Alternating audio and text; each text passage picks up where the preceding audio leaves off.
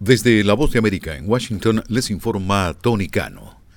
Donald Trump se convertirá en el primer expresidente de Estados Unidos en ser juzgado por cargos penales después de que un magistrado fijó el 25 de marzo para iniciar el proceso y denegó su solicitud de desestimar el caso que se deriva del dinero pagado a una estrella porno para que guardase silencio. El fallo del juez Juan Merchan durante una audiencia en Manhattan implica que Trump será juzgado en al menos uno de los cuatro casos penales que enfrenta mientras busca la nominación republicana para medirse con el presidente demócrata Joe Biden en las elecciones del 5 de noviembre.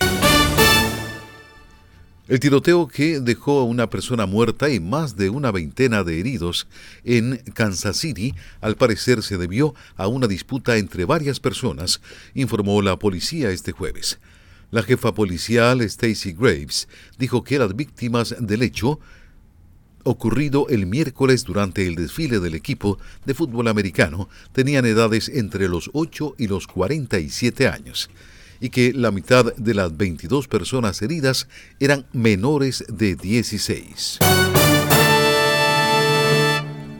Menos estadounidenses solicitaron prestaciones por desempleo la semana pasada, al tiempo que el mercado laboral sigue mostrando resiliencia frente a las elevadas tasas de interés destinadas a enfriar el crecimiento económico de Estados Unidos. Las solicitudes de prestaciones por desempleo registraron una baja de 8.000 al colocarse en 212.000 para la semana que terminó el 10 de febrero, reportó el Departamento de Trabajo este jueves. Escuchan una producción de La Voz de América.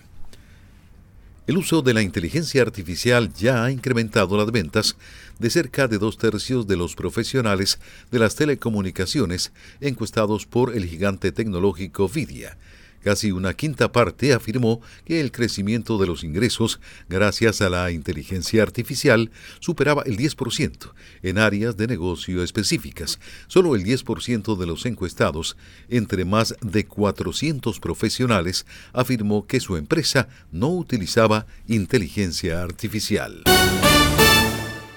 Dos activistas del cambio climático debían comparecer este jueves ante el tribunal tras ser detenidos por arrojar polvo rosa sobre una vitrina de cristal que exhibía la Constitución de Estados Unidos en el Museo de los Archivos Nacionales aquí en Washington, informó la Fiscalía del país norteamericano.